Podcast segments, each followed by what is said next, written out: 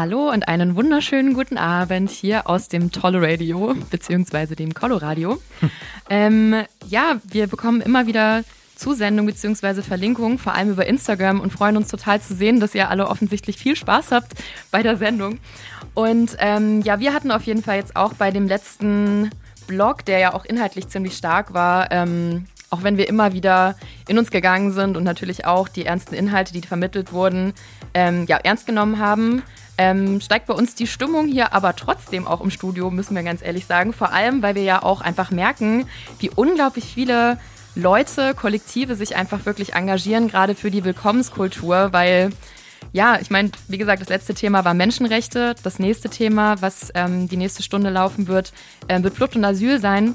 Und auch gerade da werdet ihr merken, ja, wie gesagt, wie viele Kollektive sich einfach für eine große Willkommenskultur gerade in Dresden einfach auch stark machen. Und ich finde, dafür kann man sich auch einfach mal ein bisschen feiern als Stadt beziehungsweise als Szene.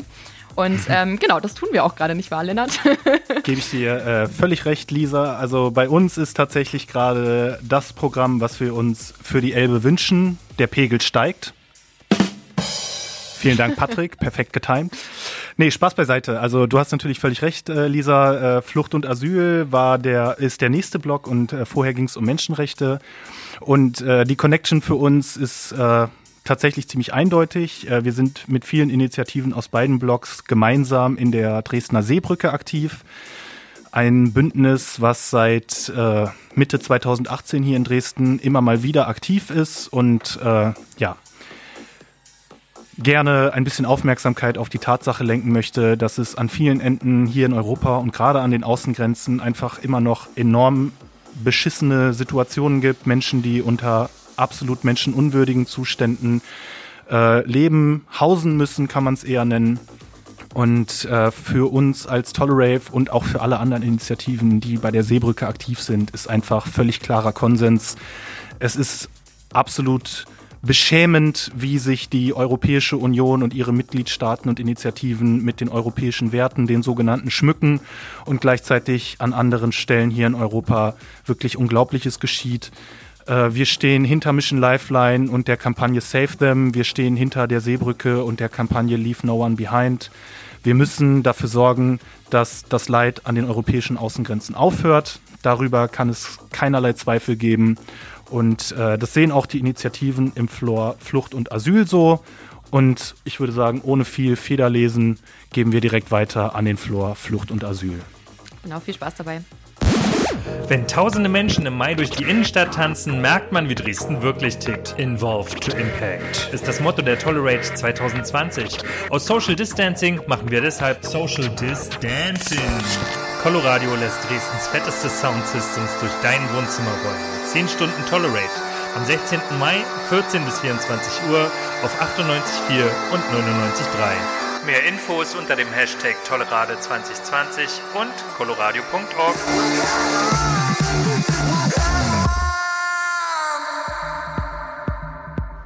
Hallo ihr Lieben, wir sind der Flur Flucht und Asyl. Wir, das sind Vereine und Initiativen aus Dresden und Sachsen, die heute und jeden Tag sich gemeinsam für die Gesellschaft der vielen einsetzen. Für ein selbstbestimmtes Leben für alle Menschen in Sachsen, für mehr Miteinander. Wir dazu gehören in Dresden ankommen, kurz IDA, eine Initiative von Studierenden und MitarbeiterInnen der TU Dresden, die Unterstützungsangebote von Studierenden für Geflüchtete anbieten, von Stra Sprachkursen bis hin zu Bodyprogrammen. Wir, das ist Willkommen Johannstadt, ein ehrenamtlich tätiger Verein von und für Menschen aus Dresden-Johannstadt und Umgebung. Die Angebote koordinieren und immer auf der Suche sind nach LernpartInnen, Computerfachmenschen, NachhilfelehrerInnen, um Geflüchtete beim Ankommen in Dresden zu unterstützen. Wir, das sind Wir sind Paten Dresden, ein Patinnenschaftsprogramm, welches geflüchtete Menschen mit ehrenamtlichen Helfern zusammenbringt. Wir, das ist Start with a Friend, eine Organisation, die sich gegründet hat mit dem Gedanken, dass Freundschaften Halt und Unterstützung geben. Und das möchten sie ja auch in Dresden indem sie TandempartnerInnen zusammenbringen. Und das nicht nur in Dresden, sondern in 20 Städten bundesweit. Wir, das ist der Sächsische Flüchtlingsrat, eine Menschenrechtsorganisation, die sich für die Rechte und Interessen von Geflüchteten in Sachsen einsetzt und für eine offene und grenzenlos solidarische Gesellschaft aller Menschen kämpft. und damit für die uneingeschränkte Gültigkeit des Satzes Schutzsuchende haben einen Anspruch auf Asyl. Musikalisch wird unser Flor von Elektropatronum unterstützt. In der kommenden Stunde möchten wir euch Geschichten erzählen, vom Ankommen, Geschichten vom Ankämpfen, vom Gehen und vom Bleiben. Und so starten wir in den ersten Flur-Talk zum Thema Ankommen in Dresden und irgendwo mit einem Gespräch zwischen Ida und Wir sind Paten. Nach Tagen des Regens scheint heute endlich mal wieder ein bisschen Sonne und wir haben uns heute zusammengefunden. Wir, das bin ich, Annik von Wir sind Paten. Wir sind Paten ist ein Projekt der Sozialen Dienste und Jugendhilfe GmbH, welches sich das Motto gesetzt hat, Menschen, die Hilfe brauchen, mit Menschen, die Hilfe benötigen, zusammenzubringen. Und dies gestaltet sich in Nachhilfen, aber auch mit diversen anderen Veranstaltungen, die wir durchführen. Und diese Veranstaltungen werden meistens halt von Ehrenamtlichen begleitet. Und an meinem Tisch sitzt, sitzen Vertreter von IDA, ja, zum Beispiel ich, Nicole, Ida in Dresden ankommen, wird durch den DRD finanziert und wir versuchen auch, die Menschen in Dresden zusammenzubringen, also interkulturellen Austausch zu fördern durch unsere Hausaufgabentreffs, wo man Deutsch lernen kann, aber auch ganz andere Projekte, zum Beispiel auch Veranstaltungen oder unser Buddy-Programm. Ich bin Luis, ich bin auch vom IDA-Team, jetzt noch relativ frisch dabei und dann haben wir noch einen Kollegen heute mitgebracht. Ja, ich bin Sasan, ich bin äh, Student hier, ich komme aus dem Iran. Und wir wollen heute darüber reden, wie man ins Ausland äh, ankommt. Ich zum Beispiel, am Anfang äh, hatte ich äh, viel Schwierigkeiten, äh, zum Beispiel äh, beim Wohnung finden oder ich habe meine Familie vermisst. Aber danach habe ich meinen Weg gefunden und ja, Annik? Also bei mir ging es andersrum. Ich bin halt ausgewandert aus Deutschland raus nach Frankreich, als ich Kind war und äh, ich war sehr dankbar, dass ich in Frankreich Leute hatte, die mir halt auch geholfen haben in der Zeit, als ich da war, mich zurechtzufinden. Denn wie überall gibt es halt auch da schöne und negative Dinge die man halt erlebt. Und ich hatte halt auch da Ressentiments aufgrund der Tatsache, dass ich eben aus Deutschland war, zu spüren bekommen, 40 Jahre halt nach Kriegsende. Aber auch Fanclubs aufgrund dessen, dass ich aus Deutschland war, gehabt. Also halt, ich, wir hatten in der Schule zwei Neonazis, die sich gefreut haben, dass ich Deutsche war. Ja, ich habe auch tatsächlich mal ein paar Monate zumindest in Frankreich oder in einem französischen Überseegebiet, genauer gesagt, gelebt. Ähm, so diese Ressentiments, die du jetzt beschrieben hast, die habe ich persönlich nicht mehr erlebt. Also man muss dazu sagen, es war im Jahr 2015, also wahrscheinlich ein bisschen später als bei dir. Ähm, ich habe da eher so großes Interesse immer ähm, erlebt, wenn ich Leuten gesagt habe, ich komme aus Deutschland. Ich war da so ein bisschen Exot hatte ich das Gefühl. Und andererseits waren dann aber so alltägliche Dinge einfach für mich total schwierig geworden, da ich die Sprache nicht richtig konnte und mich nicht richtig artikulieren konnte. Und so Sachen wie mal eben irgendwie eine neue Busfahrkarte holen, wurde auf einmal zu einer großen Herausforderung, wenn man den Leuten irgendwie erstmal klar machen muss, was man eigentlich möchte. Und das war für mich eine ganz spannende Herausforderung. Ähm, ja, Sassan, wie war das bei dir? Was kannst du da aus deiner Erfahrung erzählen? Was waren so die schwierigen Sachen für dich? Mm, ja, äh, erstmal äh, die neue Kultur und was mir so äh, schwierig war am Anfang, äh, als ich äh, auf der Straße war, habe ich bemerkt, dass einige Leute gucken mich äh, ein bisschen komisch an und das war mir ein bisschen beleidigt, aber danach habe ich daran gewohnt. Und ja, Nicole. Ja, bei mir ist es ganz langweilig. Ich bin in Dresden geboren und studiere jetzt auch hier. Aber ich nehme natürlich auch wahr, dass Leute, die aus anderen Ländern kommen, auch mal angeguckt werden, was ja aus Neugier kein Problem ist. Aber der große, ja, den großen Wandel, den ich in Dresden wahrnehme, ist auch so dieses Gift, diese giftige Stimmung, dass man auch giftig angeguckt wird und ähm, wenn jemand in die Bahn steigt neben mir, dann auch mal als Kanaki bezeichnet wird, das habe ich auch schon mitbekommen und dass äh, ich mir vielleicht ein paar Fehler im Alltag mehr erlauben kann als andere, die hier neu sind. Und ich merke auch in unseren Hausaufgabentreffs bei IDA, dass es für manche gar kein Problem ist, mit solchen Sachen umzugehen, sich anzupassen, ein neues System, die ganzen neuen Reize und Erfahrungen wahrzunehmen und zu verarbeiten, aber anderen, die vielleicht etwas introvertiert sind und auf unsere Veranstaltungen und Festen vielleicht nicht gleich auf jeden zugehen. Das, ähm, das ist ein interessanter ja. Punkt, finde ich. Also man vergisst es, glaube ich, oft, wenn man so über Leute spricht, die zu uns gekommen sind, dass es eben auch da natürlich ein ganz großes Spektrum gibt von Leuten, die irgendwie sehr extrovertiert sind oder anderen, die eben einfach introvertiert sind und irgendwie Probleme haben, auf andere Leute zuzugehen oder denen es einfach schwerfällt, sich irgendwie so bemerkbar zu machen. Ich glaube, das sollte man nicht vergessen. Und wie macht ihr das in eurer Arbeit bei Wir sind Paten? Also wir verstehen uns als Wir sind Paten ja als große Familie und dementsprechend achten wir darauf, dass es halt auch jedem gut geht, der zu uns kommt und nehmen auf seine Bedürfnisse Rücksicht und helfen, wie gesagt, wo halt geholfen werden muss und passen auf, dass es halt eben, wenn Probleme vorhanden sind, dass diese auch gelöst werden, sodass halt das Ankommen erleichtert wird. Oder halt, ja. Ja, genau. Ähm, diese ganzen Unterschiede zwischen verschiedenen Charakteren oder verschiedenen Ländern, ähm, die sind da und in der Corona-Zeit merken wir auch noch andere Unterschiede, obwohl wir hier gerade alle in dem so sicheren Deutschland sind. Zum Beispiel sind wir nicht gleich in dem Schutz vor Corona. Zum Beispiel in meinem Hausaufgabentreff im K9, das ist ein, ähm, auch ein Wohnheim, wo ähm, Geflüchtete auch wohnen. Und dort gibt es Gruppenduschen. Wie soll man sich so schützen, wie ich mich in meiner Wohnung? Und da gibt es auch einzelne ältere Leute, für die das noch viel gefährlicher ist. Und wir versuchen auch gerade Online-Kurse zu machen. Auch in den Erstaufnahmeeinrichtungen ist es sehr schwer damit, da dort kein WLAN ist. Da versuchen wir momentan uns zwischen den Organisationen auch ein bisschen abzusprechen und da was zu verändern. Aber es ist sehr langsam und kompliziert in dieser Zeit.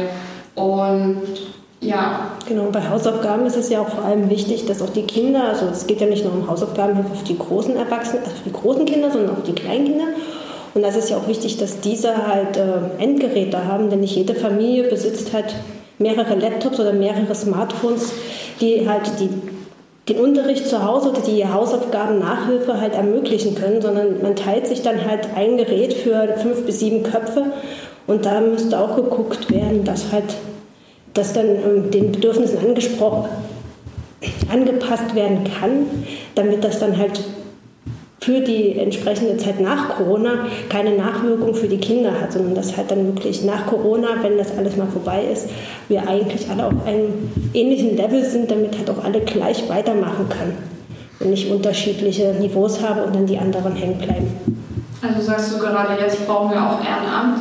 Also wir brauchen definitiv jetzt und auch danach Ehrenamt. Ehrenamt ist eine sehr wichtige Sache, um den Menschen beim Ankommen und Weiterkommen in Deutschland zu helfen und zu unterstützen. Und das ist nicht eine Sache, die halt nur, wenn wir es brauchen, ja. akut ist und wichtig, sondern halt über die Zeit kontinuierlich. Wenn es drei, vier Leute machen, halt irgendwann ist dann auch mal die Luft raus und wir brauchen immer Menschen, die halt mit am Strang ziehen, damit halt wir alle in einem guten Vorwärtskommen genau. uns befinden. Ja, genau. Obwohl wir gerade alle irgendwie in der Blase leben, ist es, glaube ich, wichtig, sich da nicht einzulullen, sondern und nicht nur Refugees Welcome zu rufen, sondern auch sich wirklich zu engagieren.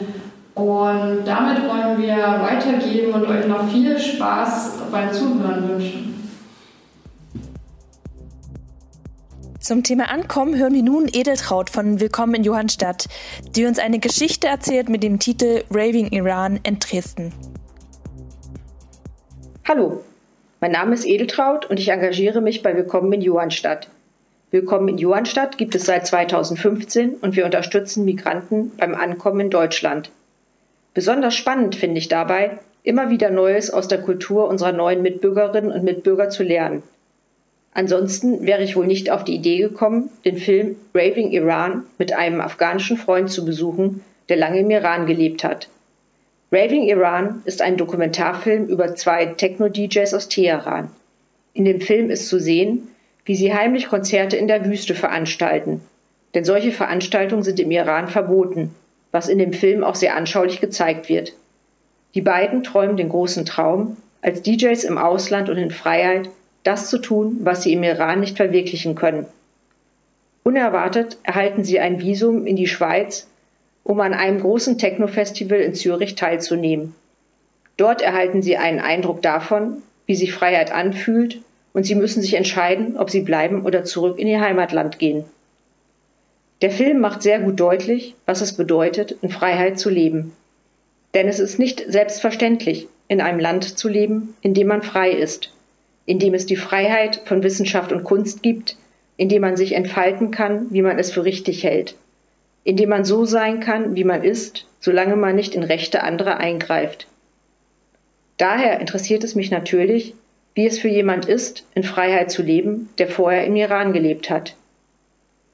Eigentlich wollte ich an dieser Stelle ein Interview mit meinem afghanischen Freund machen. Er traut es sich aber leider sprachlich nicht zu, obwohl er schon sehr gut Deutsch spricht. Daher gebe ich hier den Inhalt unseres Gespräches wieder.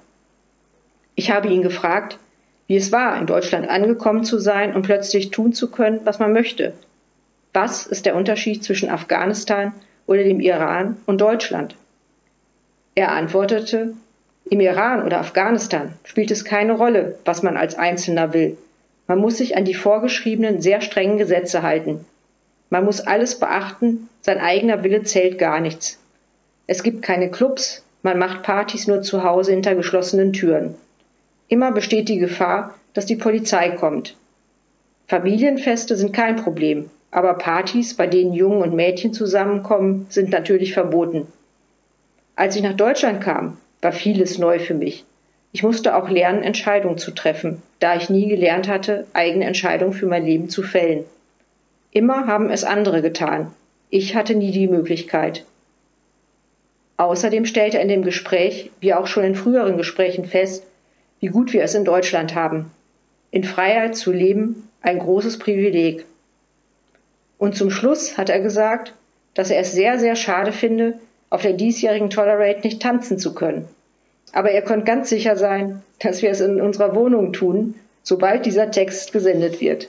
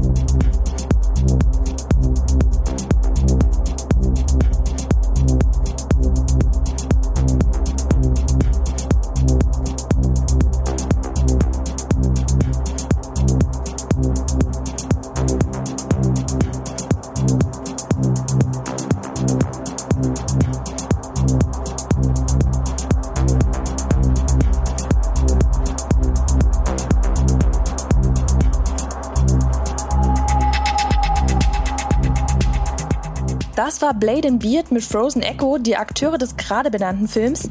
Wir starten jetzt eine Viertelstunde mit dem Musikkollektiv Elektropatronum. Thank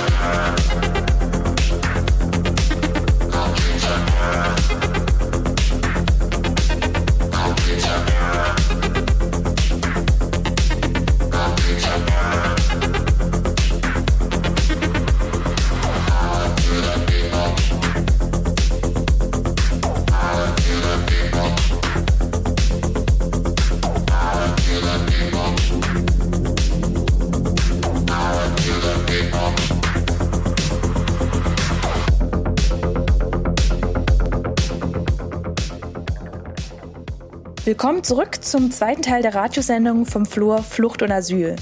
Und damit zu einem Beitrag von Mohammad Okasha, einem Bericht über das, was Tausende erzählen. Wie die Ausländerbehörde uns traumatisiert. Als Migrant, der seit über fünf Jahren mit der Ausländerbehörde in Leipzig zu tun hat, und als Sozialbetreuer, der drei Jahre lang Unterkünfte für Geflüchtete betreut hat, die wiederum jeden Tag mit der Ausländerbehörde Leipzig zu tun haben, kann ich gut einschätzen, wie die Ausländerbehörde, was die Ausländerbehörde mit uns als Migrantinnen, Migrantinnen, Geflüchtete, mit unseren Seelen und unserer Gesundheit macht. Diese Geflüchteten haben Kriege, Verfolgung, gefährliche Fluchtwege, Unterdrückung und vieles mehr durch und überlebt. Die meisten sind deswegen traumatisiert, oft ohne es zu wissen oder es sich eingestehen zu wollen. Trotzdem erzählen sie stundenlang darüber. Dabei fühlen sie sich schlecht, vermissen ihre Heimatländer, ihre Familien und Freunde. Tränen, fühlen, Tränen füllen ihre Augen, wenn sie die Erinnerungen hervorrufen. Die guten und schlechten. Sobald sie doch anfangen, über ihre Erfahrung bei der Ausländerbehörde zu reden, bekommen, sie, bekommen die meisten von ihnen Herzklopfen und Panikattacken. Ein fünfminütiges Gespräch über die Ausländerbehörde reicht, um den Augen den Schlaf zu verbieten. Fünf Minuten reichen, um die unbewussten Stress- und Unsicherheitsmuster sowie Anspannungen in ihren Körpern und Seelen zu aktivieren. Der eine erzählt über die Sachbearbeiterin, die wie eine Maschine arbeitet und keine Flexibilität zeigt. Die andere erzählt über die Willkür, die sie von ihrem Sachbearbeiter immer wieder zu spüren bekommt. Ich sitze im Büro und muss einen Blick auf, das Gesicht eines Bewohners werfen, um zu wissen, ob er wegen eines Briefs der Ausländerbehörde zu mir kommt, zu mir kommt. Angst, Panik, Unsicherheit prägen seine Gesichtszüge. Meine zwei besten Freunde seien sich sogar gezwungen, nach Westdeutschland zu ziehen, nachdem sie für länger als ein Jahr erfolglos mit der, erfolglos mit der Ausländerbehörde in Leipzig gekämpft haben und einer von denen, von ihnen, sogar im Krankenhaus deswegen landete. Ich habe Revolution, Revolution, ich habe Revolution und Militärputsch überlebt. Bin seit 2002 auf Demonstrationen. Habe seit, seitdem ich, seit ich 15 Jahre alt bin, mit angesehen, wie mein Vater jedes Jahr verhaftet wurde, habe zwei Massaker mit meinen eigenen Augen gesehen und Freunde auf Demonstrationen verloren. Trotzdem bin ich immer noch aktiv, erzähle in vielen Veranstaltungen über die ägyptische Revolution und zeige Filme und Bilder, die in mir diese schlimmen Erinnerungen hervorrufen. Dabei bleibe ich immer stark und kann am nächsten Tag meinen Alltag nochmal gestalten. Trauer und Wut sind natürlich da, aber das hat mich nie besiegt. Ein einziges Problem, ein einziges Problem mit der Ausländerbehörde Leipzig wegen meines Aufenthalts und eines Antrags auf, Familien, auf Familienzusammenführung hat es jedoch geschafft, mich aus der Bahn zu werfen. Nur ein Problem hat mich dazu gebracht, mich erstmals, seit ich in Deutschland bin, krank schreiben zu lassen, da ich weder arbeiten noch etwas leisten konnte.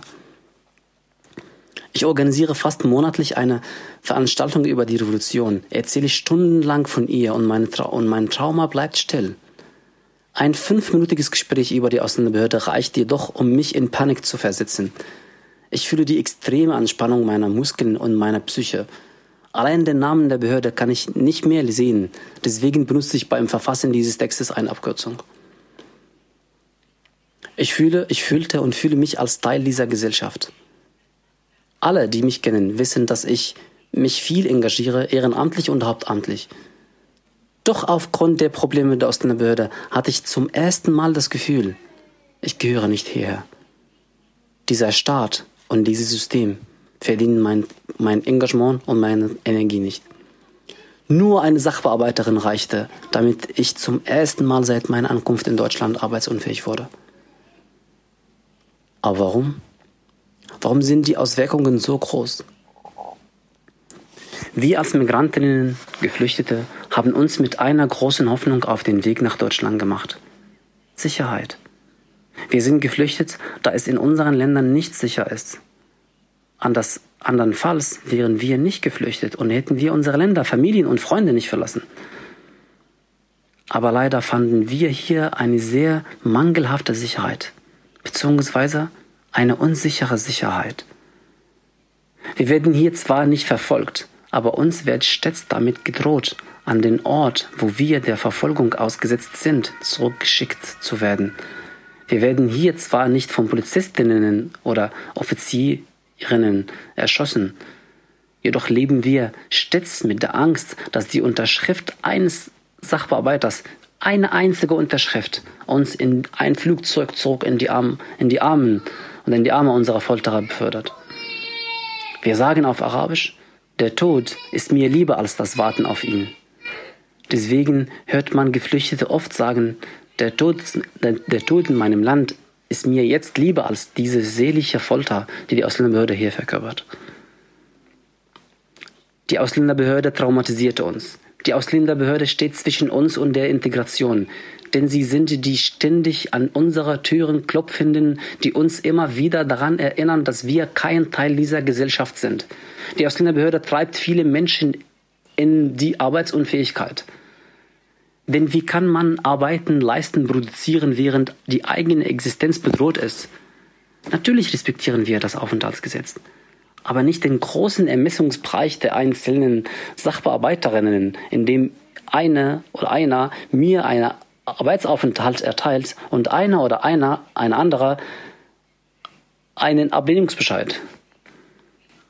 Wir brauchen Gerechtigkeit. Wir brauchen keine Menschen, sondern Menschen. Wir brauchen keine Maschinen, sondern Menschen, die erkennen und sich bewusst sind, wie ihre Arbeit das Leben, die Psyche und Gesundheit von Menschen aufbauen oder zerstören kann. Wir brauchen wenigstens, wenigstens brauchen wir ein Beschwerdemanagement, um sicherzustellen, dass nicht nur einzelne Personen über unsere Schicksale entscheiden, um sicherzustellen, dass Sachbearbeiterinnen nicht zu Göttern erhoben werden. Uns reichen die Götter, die uns vertrieben und das Leben schwarz gemacht haben. Wir brauchen keine anderen Götter.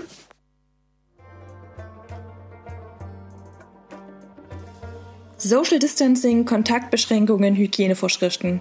Mit jedem Tag innerhalb der Corona-Krise wurde deutlicher, dass es Personengruppen gibt, die besonders von der Pandemie bedroht sind.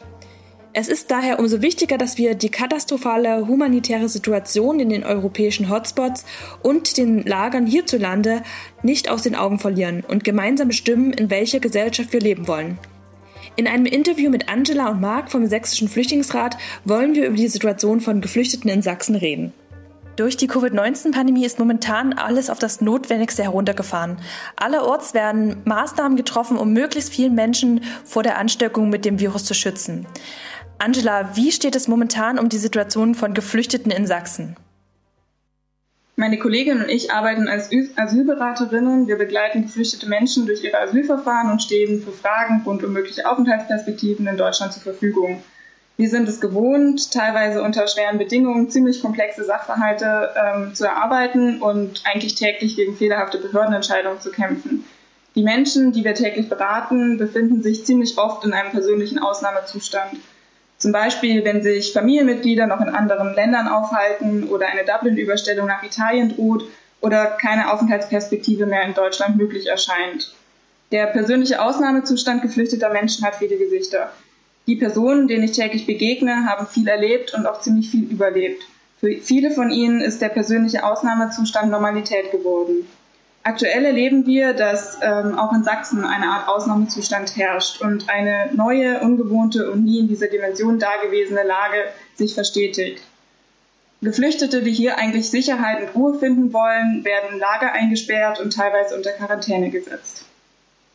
Die gesetzlichen Regelungen zur Bekämpfung der Corona-Pandemie treffen geflüchtete Menschen in besonderem Maß. Das liegt einerseits daran, dass Geflüchtete aufgrund ihrer persönlichen Hintergründe und ihrer Fluchtgeschichte zu einer vulnerablen und besonders schutzbedürftigen Gruppe gehören. Andererseits befinden sie sich aber auch oftmals in, in Deutschland in prekären Lebenssituationen, zum Beispiel aufgrund von äh, unklarer Aufenthaltsperspektive oder weil sie eben weiterhin in Lagern eingesperrt sind. Zu Beginn vom sogenannten Corona-Ausnahmezustand ähm, haben wir sehr schnell gesehen, dass die behördlichen Informationen zur Pandemie oftmals nur auf Deutsch veröffentlicht wurden. Das hat uns als Sächsischen Flüchtlingsrat veranlasst, möglichst zügig Informationen in verschiedenen Sprachen zu veröffentlichen und diese auch in den Communities zu streuen. Wir erleben, dass die gesetzliche Regelung, wie zum Beispiel die Corona-Schutzverordnung in Sachsen, das alltägliche Leben sowie auch Rechte und Pflichten stark einschränken. Für Menschen und auch für Unternehmen wurden durch die Politik sogenannte Soforthilfepakete geschürt. Geld scheint also vorhanden zu sein.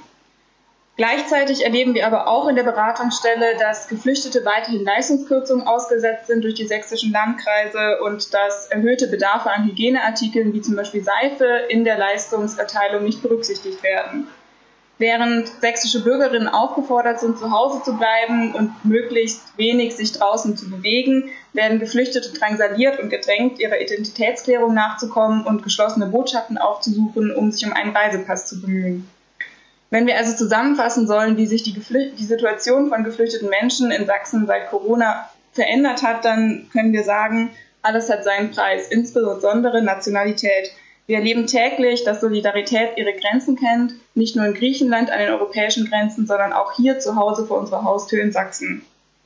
Nicht einmal globale Krisen, wie wir es jetzt mit Corona erleben, führen dazu, dass Solidarität und Humanität in bürgerlichem und politischem Handeln verankert wird. Okay, Marc, wie geht es denn von hier aus weiter? Genau, fest verankert ähm, sind Humanität und Solidarität nicht und das zeigte sich auch ganz klar hier in Sachsen. Ähm, ja, uns war dann recht schnell bewusst, dass ähm, die Menschen in Sammelunterkünften, in Lagern, einem erhöhten Infektionsrisiko aus, ausgesetzt sind. Ne? Die Menschen nutzen da sanitäre Gemeinschaftsanlagen, ähm, stehen zusammen beim Essen an. Generell ist die Lage beengt. Ähm, und haben dann sozusagen, sind auf Geflüchtete zugegangen gesagt, dass es eine Möglichkeit gibt, ähm, aus den Lagern rauszukommen, indem Menschen sich eben ihr Recht ähm, bei den Verwaltungsgerichten einklagen. Das geschah dann auch. Vier Menschen haben dann ähm, diesen Weg beschritten bei den Verwaltungsgerichten in Dresden, Leipzig, Chemnitz. Und innerhalb von zehn Tagen, Ende April, kamen nacheinander die positiven Entscheidungen tatsächlich, wo die Gerichte das dann auch bestätigt haben, was so auf der Hand liegt. Ne? Also erhöhtes Infektionsrisiko, ähm, sanitäre Gemeinschaftsanlagen. Ähm, dann waren auch zwei schwangere Frauen aus Dresden mit dabei, wo gesagt wurde, ähm, gerade sie sind ja nun eine besonders vulnerable Gruppe, müssen wirklich direkt raus. Und diese Beschlüsse ähm, waren auch unanfechtbar. Das heißt, die Landesdirektion, was hier die vollziehende Behörde ist für die Unterbringung, die waren auch verpflichtet, die Menschen rauszulassen. Aktuell Stand ist jetzt so, dass sich die Landesdirektion in einem Fall noch wehrt ähm, hier unterstellt, dass einer der Antragsteller aus Dölzig ähm, ja, falsche Angaben gemacht hätte.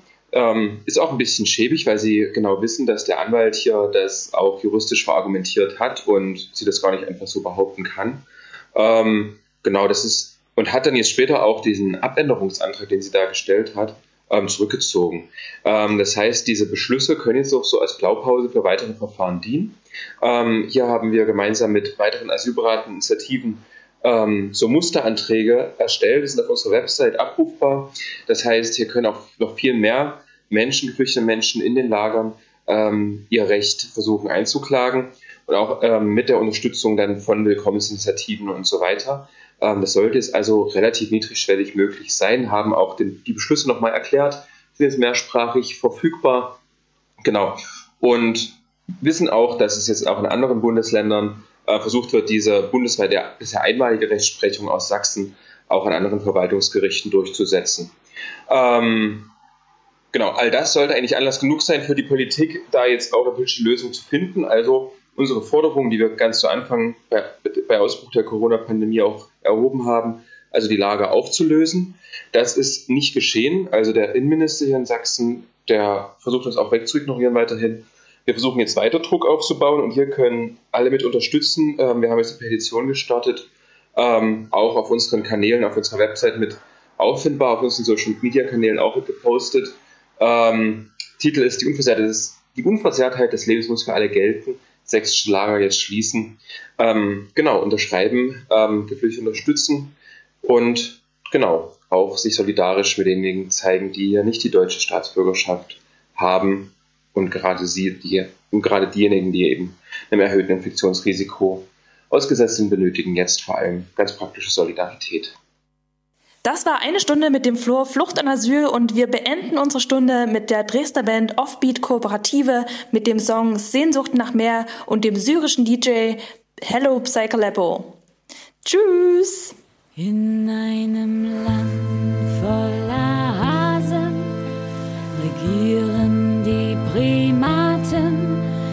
Schafe meckern leise in ihrem Schrebergarten. Wir brechen langsam auf, bauen uns ein Schiff aus Sand und fischen nach dem Schatz am überfüllten Strand. Wir reiben uns am Ärger jeden Tages wie besessen und fragen uns am Abend, haben wir genug erfressen. Eine Sehnsucht wohnt uns inne, eine Sehnsucht nach dem Meer. Am Strande dieses Sand steht das Schiff aus Sand noch leer. Der junge Peter mit seinen Träumen einer Zukunft ohne Krieg verschiebt sie heute später und singt euch dieses Lied. Ich fahre zurück ans Land.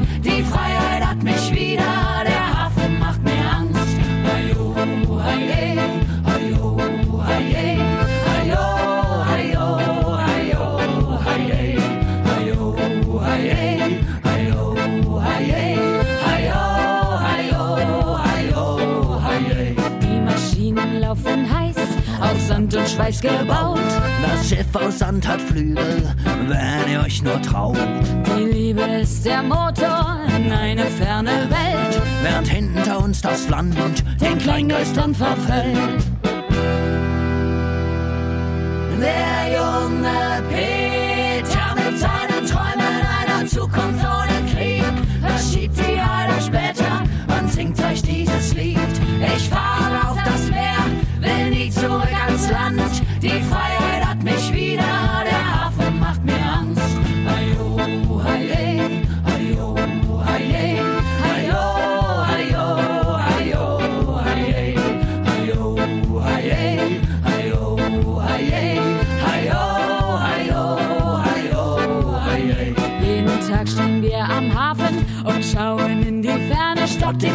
betreten wir dann wieder die Taverne. Ein spielt die Klaviatur, der Schnapsgläser aus Eis. Am Tisch der Kapitäne sitzt nur ein irrer Kreis. Der junge Peter mit seinen Träumen einer Zukunft ohne Krieg verschiebt sie heute später und singt euch dieses Lied. Ich fahre auf das Meer, will nie zurück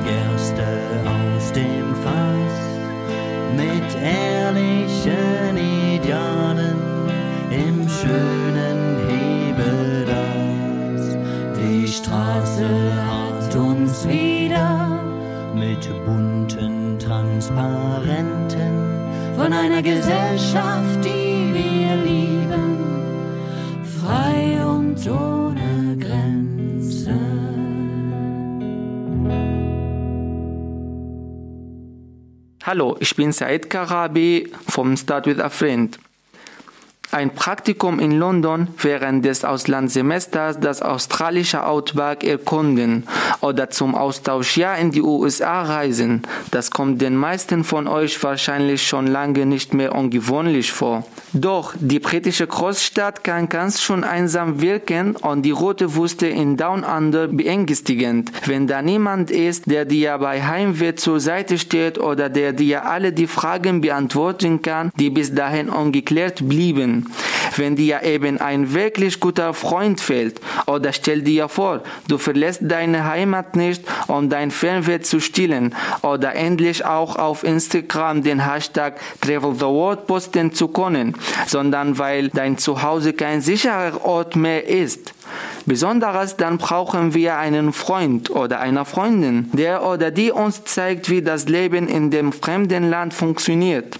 Viel wichtiger aber, wir brauchen jemanden, mit dem das Leben einfach Spaß macht, der an einem Sonntagnachmittag anruft und sagt, hey, lass mal eine Runde kicken gehen oder dem du schreiben kannst, weil du gerade Lust auf einen gemeinsamen Kaffee hast. Diese Verbindungen zwischen Locals und Neuankömmlingen versuchen wir von Start with a Friend seit 2014 bundesweit und so auch in Dresden in Form von Tandempartnerschaften auf Augenhöhe zu schaffen. Am Ende 2015 bin ich aus Syrien nach Deutschland gekommen und auf diese Weise habe ich äh, in 2017 meine Tandempartnerin Charlotte kennengelernt. Und wisst ihr was? Nicht nur ich konnte so eine Menge über die deutsche Kultur lernen, sondern Charlotte auch über mein Leben in Syrien. Sie hat mich mit Fragen gelöchert. Wie haben wir Weihnachten gefeiert? Was habe ich in der Zeit des Kriegs erlebt? Und so wie bei mir entstanden bereits hunderte Freundschaften in ganz Deutschland durch Start with a Friend. Das Schönste an diesen Begegnungen auf Augenhöhe ist die gegenseitige Bereicherung. Nicht nur als Lokal hilfst du einem Menschen, der neu in Deutschland ist, sich besser zurechtzufinden und einzuleben, sondern auch als ein Wanderer oder ein Wanderin trägst du dazu bei, dass man mehr über dein Heimatland und deine Kultur erfährt. Durch SWAF trifft man nicht nur Menschen mit einer anderen Nationalität, sondern lernt sich bei gemeinsamen Erlebnissen während unserer Community Event richtig kennen. So gehen wir zum Beispiel zusammen Eis laufen, Billard spielen, picknicken im Park, gehen wandern in der sächsischen Schweiz oder treffen uns zu einem gemütlichen Spieleabend. Eben das, was man mit seinen Freunden so unternimmt, auch in der Tandempartnerschaft sind den Ideen keine Grenzen gesetzt und ihr entscheidet individuell was und wann ihr etwas gemeinsam unternehmen wollt. Versuche auch du so einfach etwas Positives zu unserer Gesellschaft beizutragen, denn mit dieser Idee hat sich Start with a Friend zum Ziel gesetzt, unsere Gemeinschaft zu zeigen, wie wichtig der Zusammenhalt ist und wie bereichernd dabei Menschen anderer Kulturen und Nationalitäten sein können. Startet mit einem neuen Freund oder einer neuen Freundin und werdet Teil unserer SWAF Community.